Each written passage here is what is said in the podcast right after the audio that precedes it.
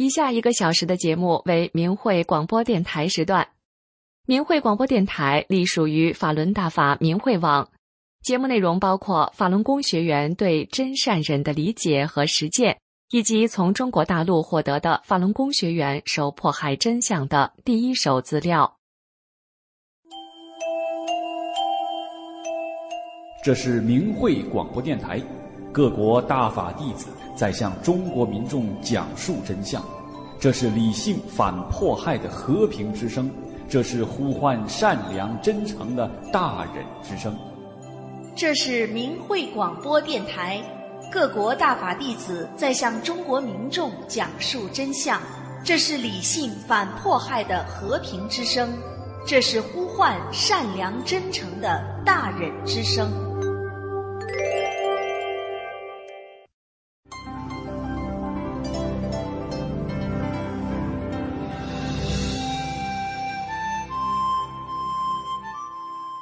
人心生一念，天地尽皆知。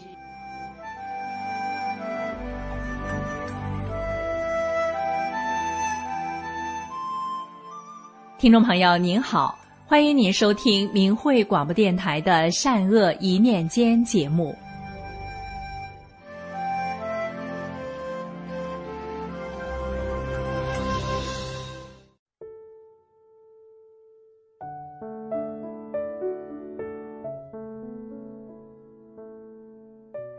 手术后昏迷四天不醒的危重病人，清醒后诚心静念九字真言，两天就能下地走路、正常说话了。被卷入车底，却只是胳膊上有点擦伤。这种种的神奇，都是因为他们诚心念诵九字真言。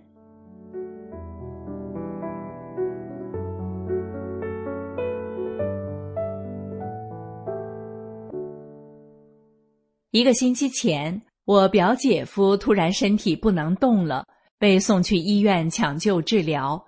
医生说是因为三年前颈动脉斑块做手术时放进去的支架闭合了，还有新的血栓，所以要再做手术。表姐夫在手术后昏迷了四天，第五天清醒了，但依然不能说话，不能行走。我表姐明白法轮大法真相，在表姐夫昏迷时，她不停的念“法轮大法好，真善人好”九字真言。表姐夫醒来后，表姐还鼓励他说：“你都三退了，心里赶紧不停的念九字真言吧，一定会好的。”第七天，我从外地赶过来探望他们，表姐夫已经能自己缓慢的走路。正常说话了，医生说两天后就可以出院了。这个手术后昏迷不醒的危重病人，诚心静念九字真言，两天就能下地走路、正常说话了，真是太神奇了。表姐感恩法轮大法救了她丈夫。表姐夫是编制内的人，虽说已经三退，也知道法轮大法好。但是平时没有表姐那么相信法轮大法，经过这一次经历，他接过法轮大法真相 U 盘，郑重地表示出院后一定好好看，好好念九字真言。说话间，表姐提起她的一个朋友一会儿会来，她朋友是部门经理，人挺好的，前几个月经历了一场车祸，被卷入了车底。神奇的是，只有胳膊有一点轻微的擦伤。我说，这种神迹，大法弟子中和明真相的世人中有很多事例，说不定你的朋友是一个已经明白了大法真相的人呢。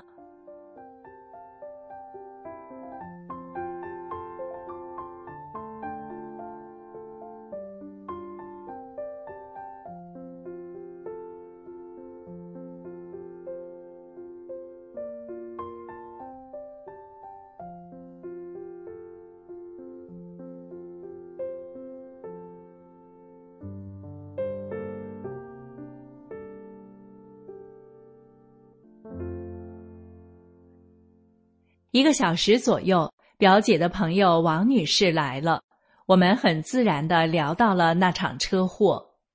三个多月前，王女士和妹妹在路边走，被一辆 SUV 车撞倒，并被卷入了车底下。身边的妹妹被甩到了很远的地方。王女士当时头脑很清醒，巨大的撞击力让她以为自己就是不被撞死，胳膊腿也会筋断骨折。结果，王女士从车底被救出来后，去医院检查。只有胳膊有一点擦伤，身体哪儿都好好的，简直不可思议。我说：“您被卷入车底却没什么事，真是神奇啊！”他说：“确实神奇。”我又问他：“是不是听说过法轮大法真相？”他说：“听说过法轮功。一天在菜市场，一位老婆婆给他一个法轮大法真相护身符，说带在身上。”可以保护他，并告诉王女士法轮功是好的，让她多念卡片上的字：“法轮大法好，真善人好。”王女士说：“自从那个老婆婆给我护身符后，我就一直在包里装着。”听到王女士这么说，我和表姐都很激动。表姐对她朋友说：“你真是听过大法真相的人啊！”我对王女士说。你相信了大法修炼者告诉您的真相，相信了护身符会保护您，所以您这是被法轮大法保护了呀。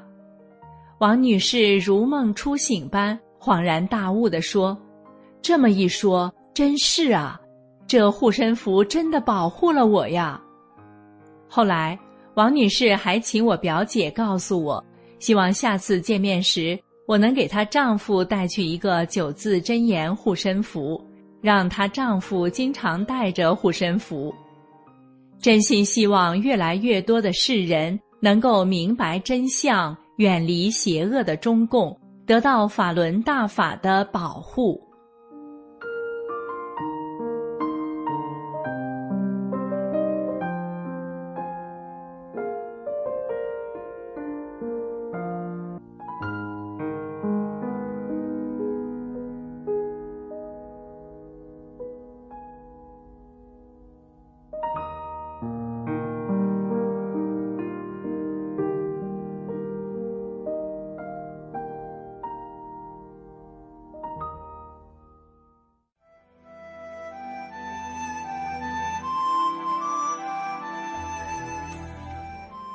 听众朋友，今天的善恶一念间就到这里，感谢您的收听。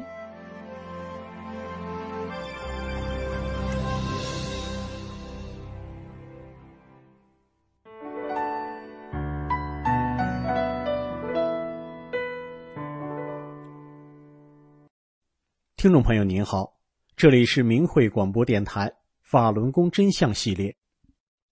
二零零一年一月二十三日，震惊中外的天安门自焚案发生。中共喉舌新华社一小时后向海外发布消息，称五名法轮功学员在天安门自焚。然而，中共的喉舌中央电视台播出的天安门自焚新闻节目疑点重重，例如，天安门广场面积大而且空旷，并没有陈列灭火器。警方事先不知情，却能在九十秒内携带大量消防设备出现在画面中。中央电视台并不是每天二十四小时开着多台摄像机对准广场，何以有那么多的摄像机多角度的把自焚镜头，包括特写镜头设置下来？希望之声记者采访了纪录片《七世为火》的制片人李军。作为专业的电视人，李军说：“自焚事件当时发生的时候，作为一位专业电视人，我看了之后，我就知道这个事件基本上是假的。因为我自己是电视制作人嘛，又是导演，我们当时一些专业同事都在一起，你看看我，我看看你，就不说话了。为什么？因为一个最简单的原理。”你给我一台摄像机，你告诉我天安门广场有自焚，我都拍不下来。李军说：“天安门广场那么大，自焚的时间最多也就是一分钟到两分钟的时间。我到哪去拍啊？”所以当时看到那些镜头，包括王进东的镜头，在地上喊，包括那个小女孩在喊妈妈，这种镜头从我们电视专业角度来讲，是不可能拍到的。所以这种镜头出现的时候，我们就知道这是在演戏。这是我们经常在拍电视的时候导演好的，我这儿准备好了你就叫，而且机位又非常正。像王进东都是最正的机位。像这种情况下，当时看完这个事情之后，就知道这个事情，从电视专业角度来讲，为抹黑而抹黑吧，硬造出这么个事情来。李军回忆说：“大概在一九九七年、一九九八年的时候，我跟他们合作过七八档片子，焦点访谈的记者和摄像跟我们都认识。”后来我在私下也问过他们，我问：“那个人怎么拍出来的？哪来的？”他说：“那个人不是我们这儿的。”我问：“那是哪来的？”他说：“是政法委的，人不在我们这儿，平时根本看不到这个人。他拿了个片子就在那儿播，他们怎么拍到的？说实话，咱们都是圈内人。”还看不出来吗？听众朋友，您听明白了吗？这个自编自导的电视剧，原来是出自中共政法委之手。听众朋友们，让我们静下心来想一想：法轮功教导人们按照宇宙特性真善忍的法理修炼自己，做好人。全世界有一百一十多个国家和地区都有人在修炼法轮功。然而，没有任何一个地方出现过所谓法轮功学员自杀或杀人的事情，这是为什么呢？中共过去让人们仇恨地主、仇恨资本家、仇恨右派、仇恨走资派，再到后来仇恨法轮功，不就是他灌输仇恨、制造敌人的一贯手法吗？今天的法轮功真相节目就到这里，以上为您带来的是。专业电视人说：“天安门自焚是在演戏。”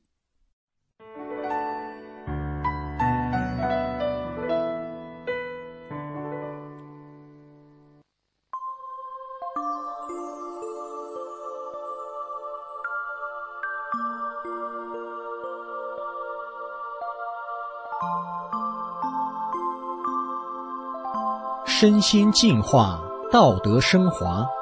现在是明慧广播电台的修炼故事节目。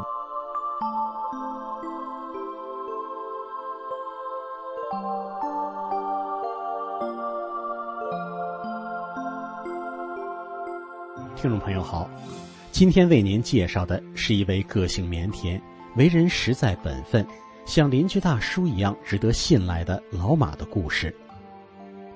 老马是一位厚道的农民。他手巧会开车，有力气又热心，肯帮着别人。老马是好丈夫、好父亲、好爷爷、好邻居。老马家里曾经搞了个小经营，一次市里的人来给他送货，送货人走了，老马发现多出了三件货，他马上联系对方说：“多谢了三件，你来取货也行，给你钱也行。”一次种地买化肥，老马带街坊邻居共买来一整车的化肥，卖化肥的自己装的车过的数，等大伙分完了，多出来一袋。乡邻都说让老马自己留着用，多的化肥留下了，老马把那袋化肥的钱给老板送了回去。卖化肥的是个外地人，很感动，以后看到老马总是热情的打招呼。前几年。老马家南面对门那家张罗着要把房子卖了，平房带院子，只要两万块钱，很便宜。老马考虑到对门那家的邻居家孩子大了，正需要房子，所以就没去买。过了两年，那房子还没卖出去。老马想，既然没人买，就去找对方说想买房子。双方一商量就成了。对门的邻居一看老马家要买，就来找老马说他家也想买。老马和老伴儿痛快的答应了，说：“你家孩子大了，你需要就让给你吧。”紧接着，村里就开始拆迁，两万元的房子一下子就变成了二十多万。老马对此没有任何怨言。老马说：“如果自己不修炼法轮功，他是做不到这样的。”原来啊，在一九九七年的时候，才四十四岁的老马身体亮起了红灯，患有心脏骤停、肩周炎、前列腺炎等等疾病，感冒起来就必须得输液，吃药打针都不好使，他的身体状况给自己及家人带来了困扰。恰逢法轮大法红传到老马的家乡，当时老马就开始修炼法轮功。老马遵循法轮功师傅的教导，按照真善忍做好人，对人真诚、善良、宽容、忍让，遇事为他人着想，不断的提高自己的心性。不知不觉中，身体上啥毛病都没了。一九九九年七月，江泽民等人因为妒恨。发动了对善良的法轮功修炼者的迫害，从此老马家经常被骚扰。有一回，派出所的人又来了，车停在了老马家北门口。车里的人下来后，老马家北边的一位老太太慢悠悠的走过去，说了一句话：“老天爷可都在看着呢。”在迫害的巨大的压力下，老马一度懈怠，放松了修炼。原来的病痛就又重新回到他身上来。当老马又开始精进修炼大法，他再次体会到了无病一身轻的喜悦。后来，老马更体会到，作为大法弟子，有责任把真相传给世人，不应该只是自己从大法中获益。于是，老马学会了用喷漆喷标语。他白天干活，夜里经常一个人骑着电动车，带着用具去喷标语。他专门找显眼的地方去喷，赶集的路口的墙上啊，公路主干道的边上啊，粗的电线杆子上啊，老马喷的到处都是醒目的“法轮大法好”“法轮大法千古奇冤”等标语。有一天，老马发现他喷的标语被覆盖成了污蔑大法的标语，而且最近喷的四处都是这样了，有一处是在赶集的路边最大的一面墙上。而且隔天就是赶集的日子了，于是老马决定夜里再去重新喷。当天半夜十二点前，老马就出去了，先去了几口那面墙，用白涂料涂了，再重新喷。接着老马从东墙往北走，有一小道，小道北边是小树林。正走着的老马发现小树林里有一辆车，车上有小红点在闪。老马没多想。继续把四个地方都涂了，喷上了新的内容。当他还想在最显眼的那个厂子的外墙上添点内容时，还没等喷呢，一束手电光正从北面小道上射过来，照着墙也照着老马，手电特别亮。这时老马才警觉到警察早已有部署。这时因为墙那面没路，老马只能冲着光走。一边走，老马一边求大法师傅：“师傅，弟子得回家去。”接着，老马推着车子与举着手电的人擦肩而过。那个人一动也不动，还举着手电照着那面墙。老马觉得奇怪，再怎么轻手轻脚，电动车也会有声音啊。当老马走出一百米，到了马路上，往回看，那人就像被定住了一样，还保持着一样的姿势。还在那儿照着，小树林里的车也没有任何动静。老马平安回到家中。有一次，老马喷标语时遭到了绑架，老马和警察讲真相的时候，讲到了那个夜里发生的奇迹。在场的一名警察承认，那天照手电的是他。他说那天下了一阵大雾，什么也看不着。在一旁的警察却说。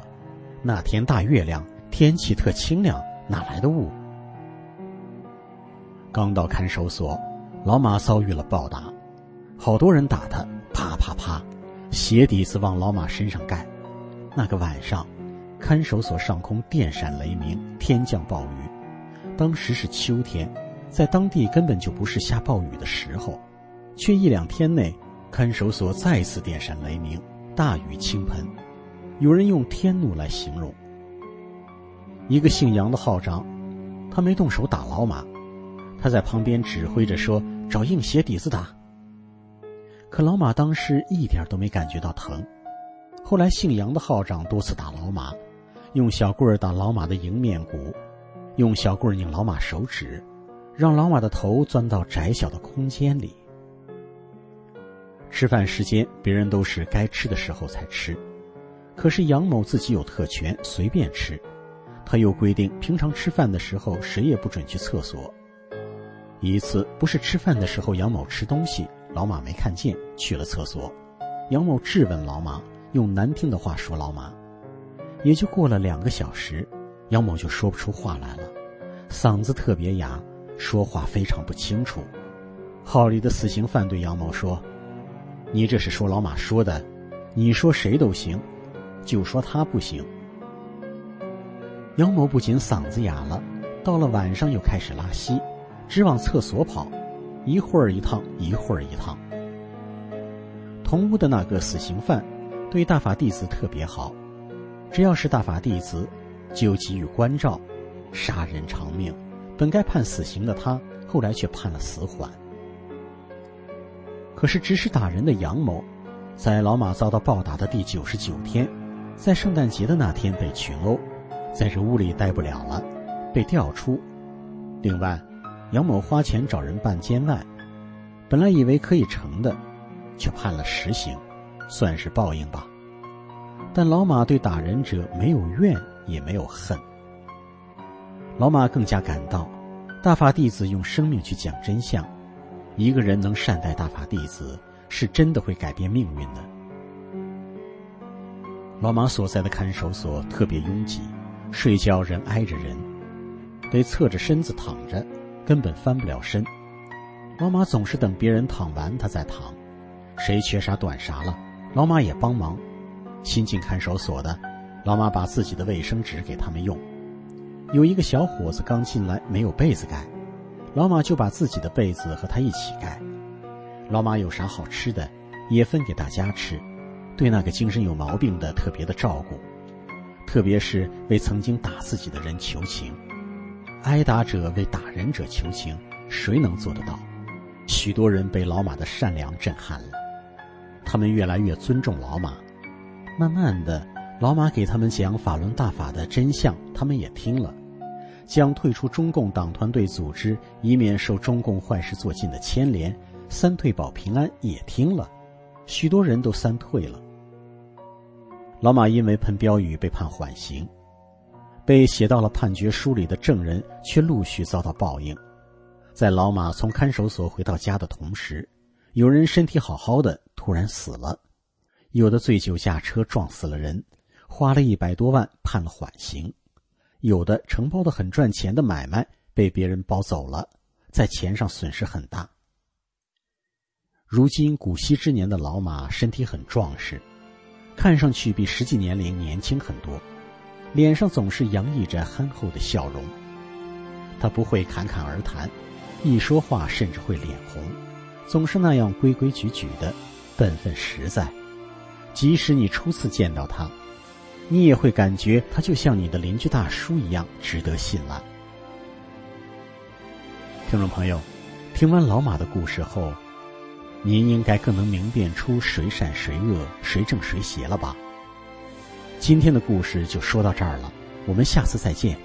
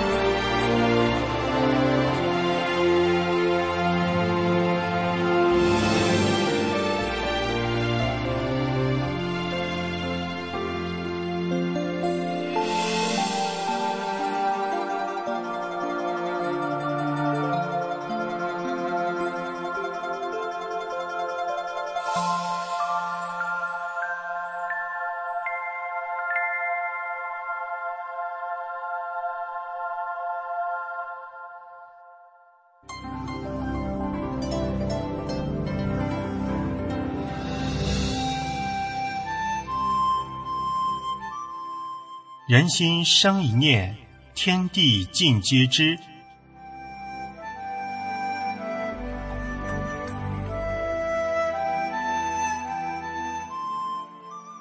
听众朋友，您好，欢迎收听明慧广播电台《善恶一念间》节目。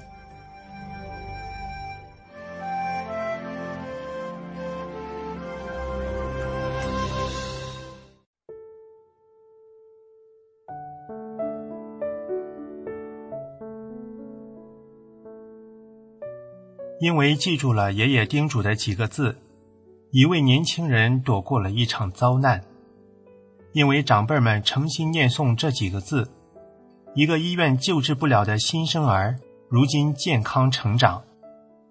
下面，请听两个大法显神迹的故事。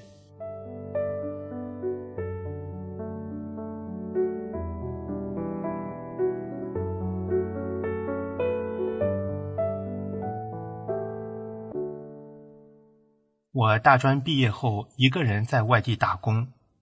爷爷很挂念我，经常提醒我遇到难事时要诚心念诵“法轮大法好，真善人好”这九字真言，可得到神佛的护佑。我把爷爷的话记在了心里。就在中秋前的一天晚上，我和一个朋友去一家饭店，开门时用力过猛，只觉“咣”的一声往后摔倒了，然后就什么也不知道了。朋友把我送去医院，后脑勺摔在地板上，出了不少血。医生说后脑骨折，头皮破了，缝了好几针，脑颅会有积血，要开刀动手术，否则会有生命危险。我醒来后头脑非常清醒，想起爷爷叮嘱的话：“遇难成念九字真言”，我就诚心的念了几遍：“法轮大法好。”真善人好，我知道大法师傅会保护我。于是我对医生说：“我不开刀了，我没事的。”医生看我态度很坚决，就说：“观察观察再说吧。”这一夜，我不断的默念九字真言，也睡得很好。第二天医生检查时，奇迹出现了，脑中积血没了，不用开刀了。大夫觉得奇怪，只得说：“那就好好养着吧，不用开颅受罪了。”我知道是大法师傅帮我拿掉了，心中万分感激大法师傅。经过几天的调养，我就好好的了。当我痊愈后，我回到爷爷身边，告诉他这惊人的遭遇时，爷爷激动地说：“感谢师傅救了你的命。”你知道开颅是什么意思吗？以后要好好学习大法，按真善忍的标准做好人，做一个更好的好人，才能进到新宇宙去。只有相信大法好的人，才能去新的无比美好的世界。那些不相信甚至反对大法的人，去哪里？这等人可怜又可悲，路是自己走。但愿各自走好自己的路啊！我爷爷修炼法轮功后身体健康，快九十岁的人了，还能自理，而且还坚持向民众讲真相、传播福音。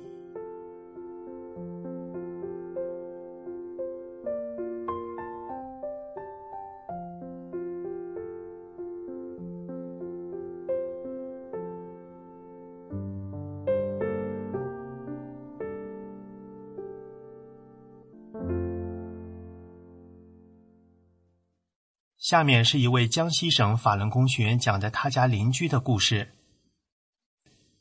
二零零六年三月份的一天，邻居阿婆家的儿媳在医院里生了个男婴，全家人高兴的合不拢嘴。可是第二天就听说新生儿全身出现了严重的黄疸，很难救治，即使救活了，也会留下很重的后遗症。几天后。我在小区里碰见了阿婆，就询问她家刚出生的小孙子的状况。阿婆满脸难受的样子，叹气说：“孩子长得很漂亮可爱，可现在家里人和医生都放弃救治了，孩子就只剩一口气儿，孤零零的躺在医院里，我这心里舍不下呀，可怎么办呢？我一听，赶紧对阿婆说：“您别难过了，赶快带我到医院去。你们一家人都明白真相，支持大法，大法师傅一定能救了你家的孙子。”晚上八点，阿婆带着我急匆匆赶到医院。空荡荡的急救室里只有一个护士坐在那儿，既没有给新生儿打针，也没有灌药。我走到放置新生儿的保温箱旁边，把手伸进去，握住了孩子的小手。孩子没有丝毫的反应，我只能感觉到他还有一丝丝微弱的呼吸，还有一点生命的迹象。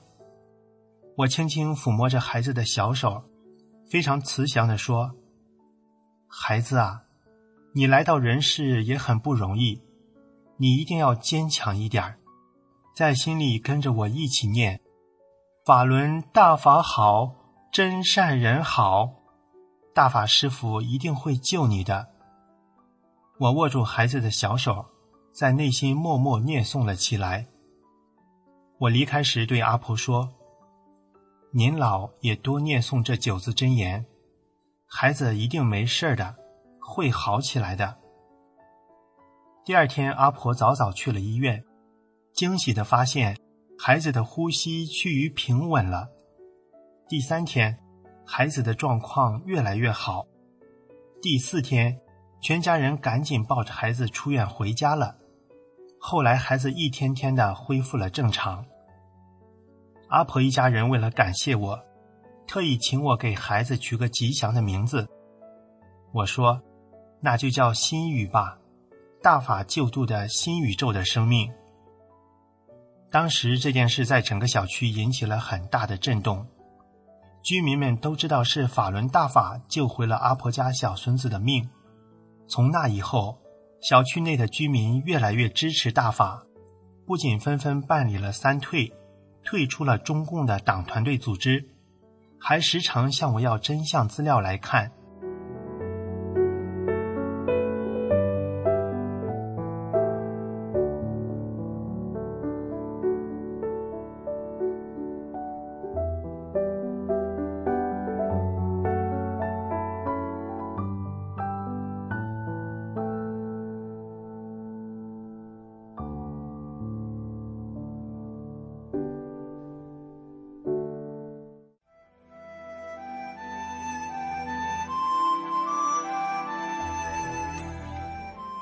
听众朋友，今天的善恶一念间就到这里，感谢您的收听。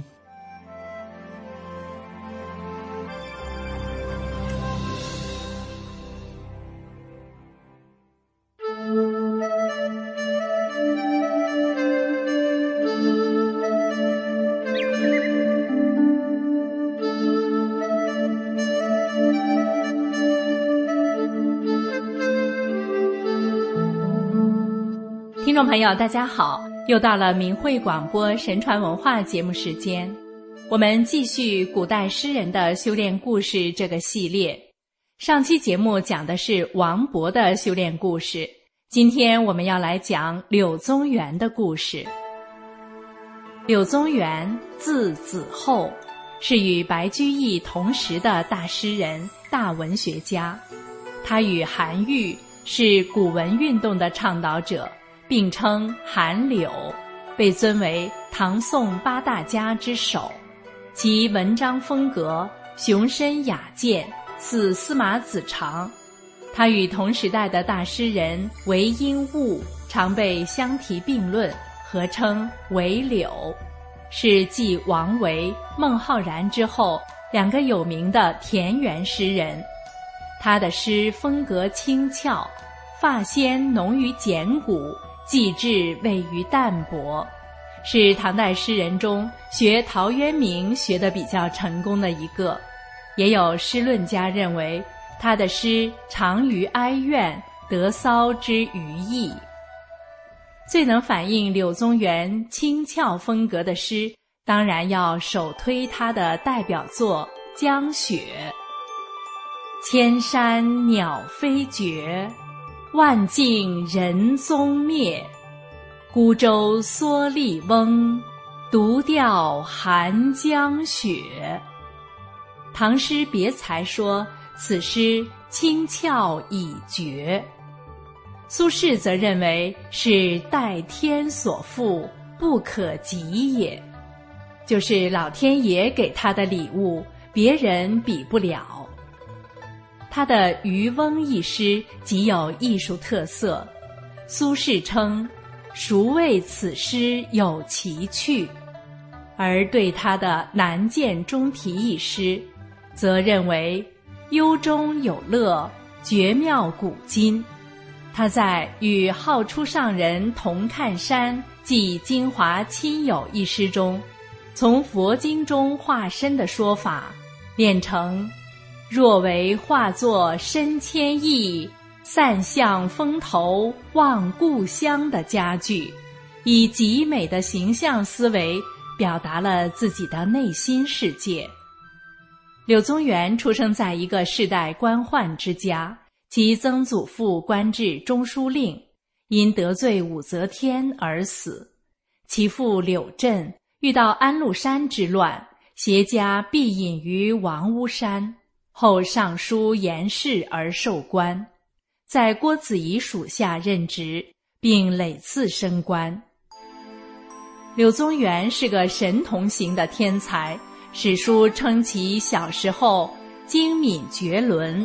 为文章卓伟精致，二十岁时与刘禹锡为同科进士，官授校书郎；三十岁时与刘禹锡、吕温等结识王叔文，王叔文等人看他是个奇才，把他提升为礼部员外郎，并准备大家重用。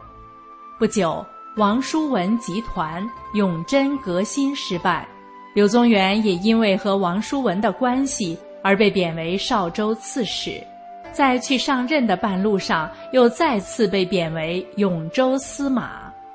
与此同时，刘禹锡和其他六人也都受到类似的处分，这就是历史上的“二王八司马”事件。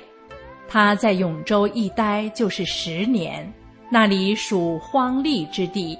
他便自放山泽间，与山水为伴。元和十年（公元八百一十五年），他返京后复出为柳州刺史，直到公元八百一十九年于柳州逝世。像他这样的奇才，从极有希望、前途无量的境地一头栽下来，从此再也没有受到过重用和牵升。满腹才华一无所用，其心理上的打击不是一般人能承受得了的。他也不止一次的想到过自杀，终因各方面的原因而不能毫无顾忌的去死。但他自己似乎也预感到了会死于蛮夷之地，而不能终老故乡。他在平复中表白自己清白的为人，希望能被人理解。他在牛腹中自我安慰地说：“人的命运有好有坏，但不是按照你的能力来安排的。千万不要抱怨和不满，这样才能享受到你应有的福分。”他甚至做成就赋。来表示自己悔过和自罚之心，但这一切并未使他的处境有丝毫改善。真正使他能顶住巨大磨难而没有倒下去的，还是他对道的认识和理解。因为这种理解认识提高了他的眼界，开阔了他的心胸。就在他的平复和成就赋中。他已经显示出对于道的深刻理解。塞翁失马，焉知非福？一个极度聪明的奇才被贬谪到荒远的不毛之地，心中自有难言的痛苦。然而，任何一种痛苦都可能磨砺人的意志，深化人的思考。正如后人指出的，于千折中始收文章之极功，盖以其落浮夸之气，得忧患之助，言从自顺，遂造真理耳。正是十多年的贬谪生活所带来的大磨难，苦其心志，劳其筋骨，增益其所不能。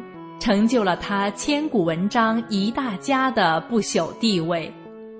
宋代大文学家欧阳修不仅指出他的文才得益于生活中的磨砺，而且进一步揭示了他的文风都明显的带有他生活经历的痕迹。苦其微虑心，常使民生哀。投以空旷地，纵横放天才。山穷与水险，上下即速回。故其于文章出语多崔嵬。宋代大文学家、大政治家王安石则对八司马做了整体的评价，认为他们都是能在无所用于世的困境中自强的奇才。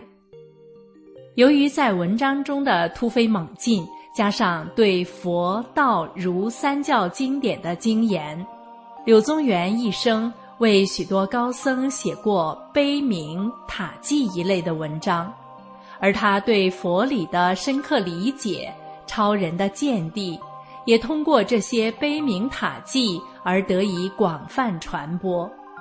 他在禅宗第六祖慧能的碑铭中写道。其道以无为为有，以空洞为实，以广大不当为归。其教人始以性善，终以性善，不假云除，本其静矣。真是言简意赅，几句话就把佛经要理概括无疑。他在南岳弥陀和尚碑中。则以其独特的诗风，形象化地描述了自己对道的精微理解。一气回薄茫无穷，其上无出，下无终。离而为合，闭而通，始末或异，今焉同？虚无魂明，道乃荣。圣神无际，是交公。行游无际交大雄，夫子骑手师顺风。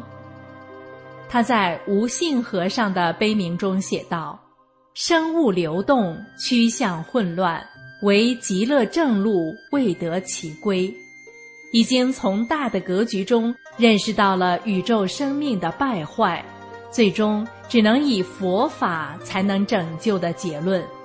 在该碑的碑音上则说：“凡吾之求，非在外也，吾不动矣。”明白了向内求，心不为外物所动的高深法理。他又把儒家的礼和佛家的律相比较，指出其平行的作用，并且认为大小乘的分别是无意义的，定慧。和归真源才是终极的目的，这一超人见地实在让人惊讶。因为佛教中许多层次极高的高僧，甚至一代传人，都曾卷入大小乘之争，而且佛教最后也没能摆脱分裂为大小乘两支的命运。除了佛教经典外，他对道家的理论也有很深的造诣。《阴符经》是一部重要的道教经典，他研读之后撰文指出，该经乃后人假托，并非皇帝之书。精于道教理论的宋代大文学家黄庭坚，曾以佩服的口吻谈到此事。他对佛理的精深理解，反过来又使他独具慧眼，能对佛教内部。以及儒教中人对佛教的错误认识和做法，有着特别清晰的认识，并能明白地加以剖析。他对禅宗内部南北两派的内斗，以及狂禅一派的邪物做法有清楚的叙述。他在南岳大明寺绿和尚碑的碑音上指出，许多高僧在圆寂时都有异象产生，比如夜晚间突现光明，有仙音妙乐、声磬之音，周围的许多人都能看到和听到。这类事实很多，而儒者却视而不见，听而不闻，闭口不谈。北宋时有位儒释兼通、道学纯备的长老，准备好了碑石，来请苏东坡书写柳宗元为六祖慧能做的碑铭。因为旧碑残破后要立新碑。据他声称，自唐至今，宋述祖师者多矣，未有通量简正如子厚者。苏东坡也说。刘子厚南迁，始究佛法，作曹溪南岳诸碑，妙绝古今。说柳宗元的碑名妙绝古今没有错，但说他南迁之后始究佛法，则是不对的。根据柳宗元的自述，吾自幼好佛，求其道，积三十年，世之言者，罕能通其说。于零陵及永州，吾独有得焉。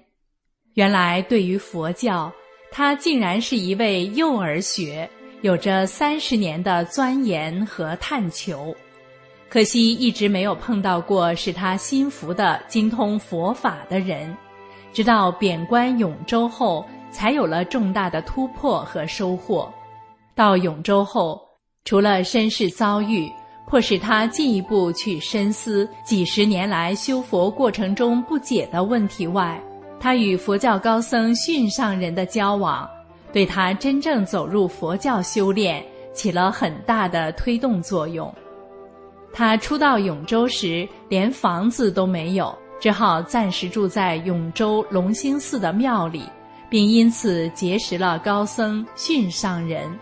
以后。他曾多次在诗文中称赞训上人，可知训上人在佛法上的精研和修为是令他心服的。而在《训公院吴咏净土堂》一诗中，他直称训上人为导师，足见他是在训上人的指导下修佛的。反过来想，能让他这样的奇才和文章圣手心服。又岂能是泛泛之辈？他后来可能帮助寺庙修了一个净土院和其他建筑，自己就住在那里和训上人修禅。他曾在一首诗中详细描述了早上读禅经的情形：极景数寒尺，清心浮沉浮。闲持背夜书，不出东斋读。真缘了无取，忘记世所逐。遗言既可明，善性何由熟？道人庭宇静，台色连深竹。日出雾露余，青松如高木。淡然难言说，悟月心自足。修禅的人大多静坐内观，修净土的人喜欢大声诵唱佛号，而他在这里是大清早把禅经拿到室外去读，并能从周围景致中生出淡然难言说的悦悟心态，确实有趣。修炼的层次主要表现在心性的提高上。超长的体验及所谓宗教体验，只是心性标准的表征之一。一个人心性的提高，必然会反映到他的言行上来。守真、行善、戒贪嗔痴和忍苦，这些都是言行的标准。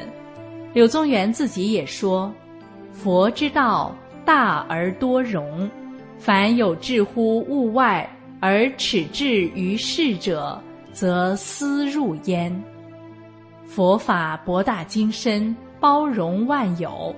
但凡有志于挣脱物欲羁绊，不愿为世俗桎梏的人，都会认同佛理，皈依佛法。这也是他自己修佛的原因。作为刺史，他为柳州人民做了好些公益事业，比如他在柳州的柳江边亲自种了许多柳树，又在柳州城西北隅。种了两百株两种柑橘，这在刺史一类地方官中却是罕见的。这些小事虽然还不足以载入史册，但他却曾有过两件感人至深的事迹，垂名青史，令后人乃至今人读之动情。就在柳宗元调任柳州刺史时，刘禹锡也调任播州。柳宗元认为播州太苦，简直不是人居住的地方，而刘禹锡尚有老母在堂，因此不忍心老人去那里吃苦。但如果其母不随刘禹锡同往，则可能是母子永绝。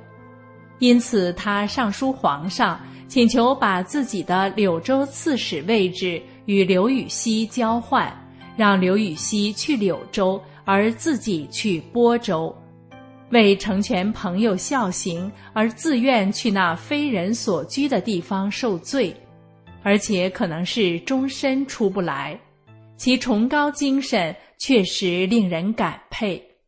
由于柳宗元的请求，加上碰巧还有其他大臣也去说情，最后终于把刘禹锡改调到连州，柳宗元仍然去柳州任职。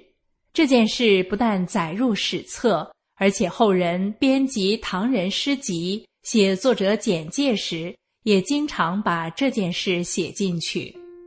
柳宗元去柳州后，发现柳州的穷人常把家里的儿女拿去典当换钱，如果典当过期不能赎回，则被典当的人和出面典当的人都要沦为富家奴婢。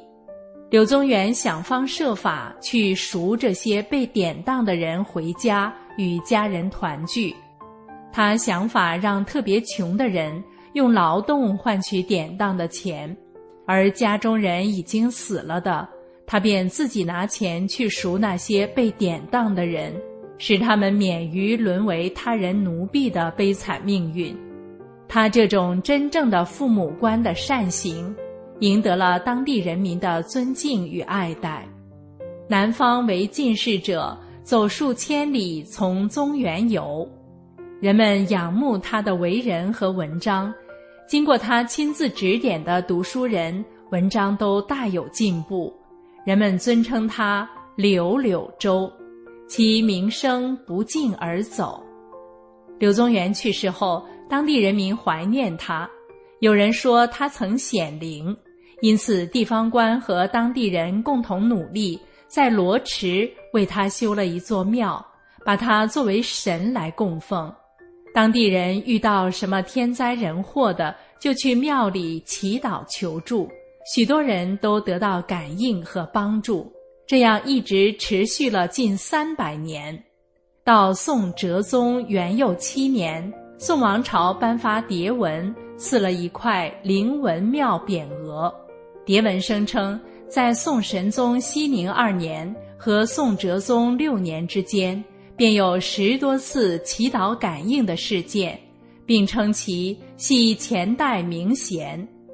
宋徽宗崇宁三年，又追封柳宗元为文惠侯，告辞赞颂其文章在册，功德在民，昔有其人，是为不朽。生而昭爽，后且不忘，贵我一方，是宜重显，并再次强调其英灵犹在，祈祷祷祀，如响应声，水旱极忧，鲜有归赖。至南宋高宗绍兴二十八年，又特以皇上口吻加封柳宗元为文惠昭灵侯。告辞称颂其声传道学、文章百世之师，莫以神灵福佑一方之弊，是有功德于人者。其才足以命世，其政足以育民。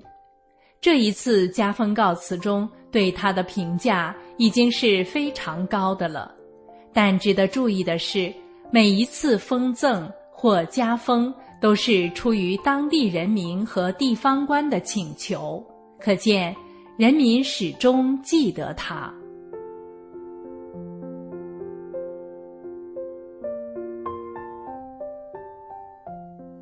听众朋友。柳宗元的故事就为您讲到这里，下次我们要讲的是张志和的故事。感谢您的收听，下期节目我们空中再会。